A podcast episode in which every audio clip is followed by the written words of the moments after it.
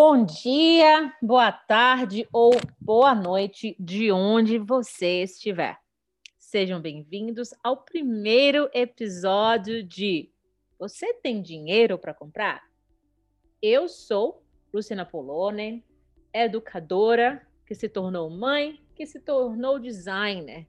Estou aqui hoje com minha grande amiga Vivi e juntas nós vamos falar um pouquinho sobre educação financeira e todos os desafios que muitos de vocês passaram, estão passando, como podemos conectar vocês com informação.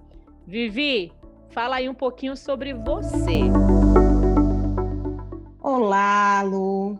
Prazer imenso estar aqui né, nesse projeto tão interessante que, e desafiador né, que nos propomos a fazer. Então, eu sou Vivi Robadei, também educadora de formação.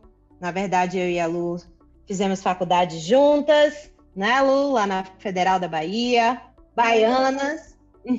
pois é.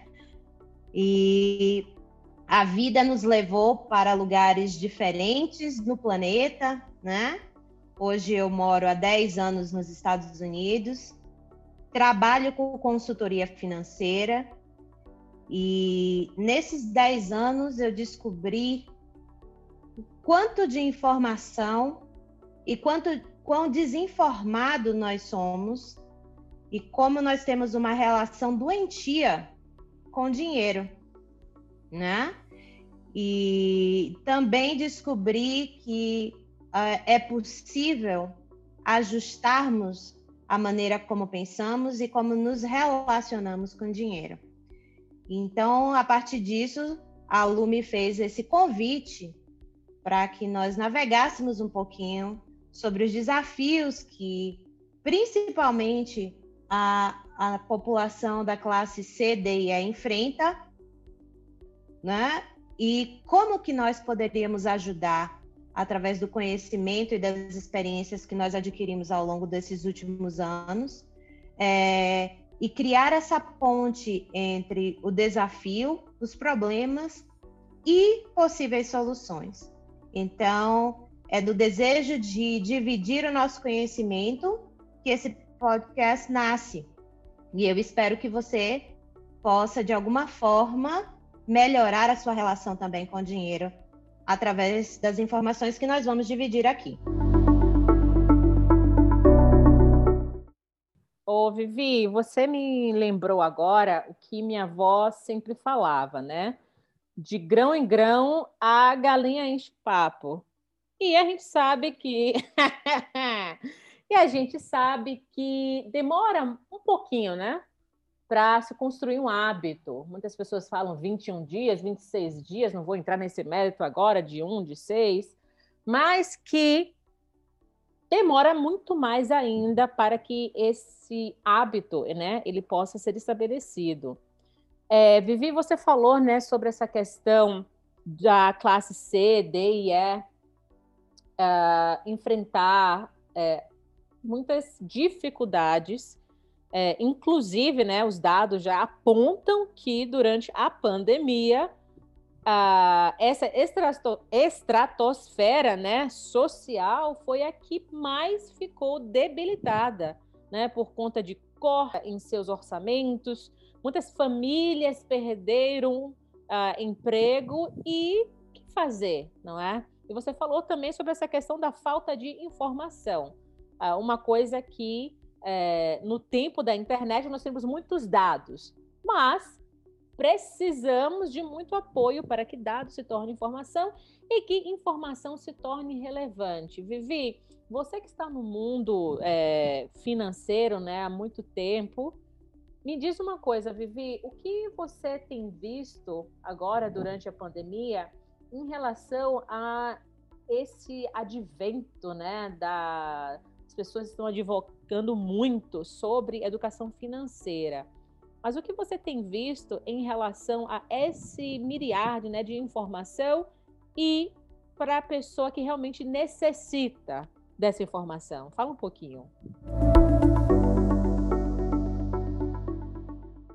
Então, eu acho que a pandemia ela foi um tapa na cara uh, muito grande de todos nós. Primeiro, porque mostrou a nossa fragilidade diante de uma situação em que uh, ninguém estava preparado para isso, não só emocionalmente, mas principalmente financeiramente, né? Nós brasileiros temos uma relação muito imediatista, né? Aquela recompensa imediata que o dinheiro pode trazer, né? Então, muito se fala sobre educação financeira, sobre é, fundo de emergência, sobre investimentos, né?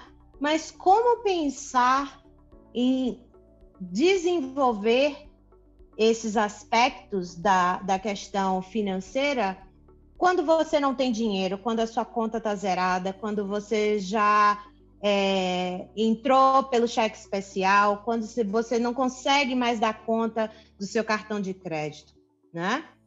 Então, é, nós vemos que é, muito dessa situação em que nós enfrentamos hoje, dessa crise da pandemia, poderia ter sido, dos problemas podem ser amenizados a partir do momento que nós pensamos no futuro financeiro. Mas é muito difícil, admito. Eu venho de uma, é, de uma família muito humilde, onde nós contamos o dinheirinho todos os dias, né? Olha, esse aqui separa para o pão, olha, esse aqui vai ser para o transporte.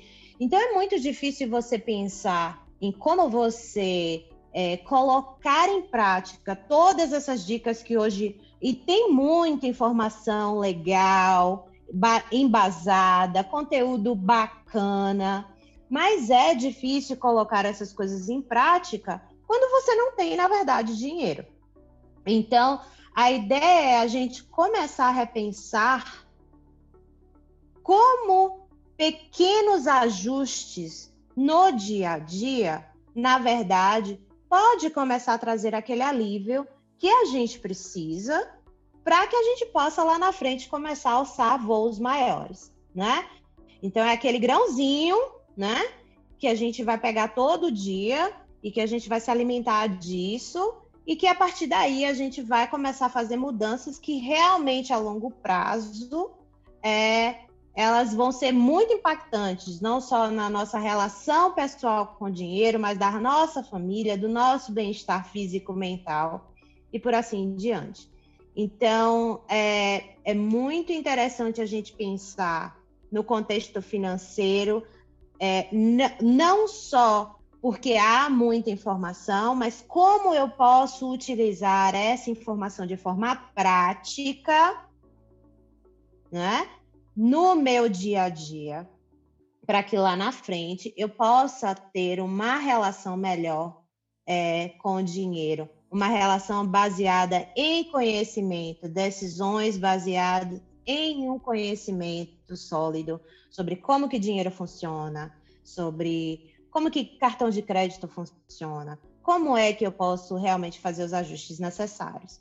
Então, a ideia é criar essa conexão né, de conhecimento e para que a gente possa, na verdade, na prática, o conhecimento está aqui, vamos colocar isso na prática? É como se a gente tivesse uma receita de bolo e aí a gente realmente vamos colocar a mão na massa e fazer o bolo, né? Isso mesmo, Levi. E uma coisa que é importante, ouvinte, é que talvez essa receita não vai funcionar com você, porque você pode ser intolerante à lactose. com brincadeiras à parte, é, brincadeiras à parte, você precisa entender o que vai funcionar para você. Você pode dizer, ah, Luciana, não quero virar investidor. Sim, eu também não quero virar investidora, mas mesmo assim, estou cuidando da minha saúde financeira. E uma das razões de começarmos o podcast foi de uma discussão, sadia essa, que tivemos com a Vivi.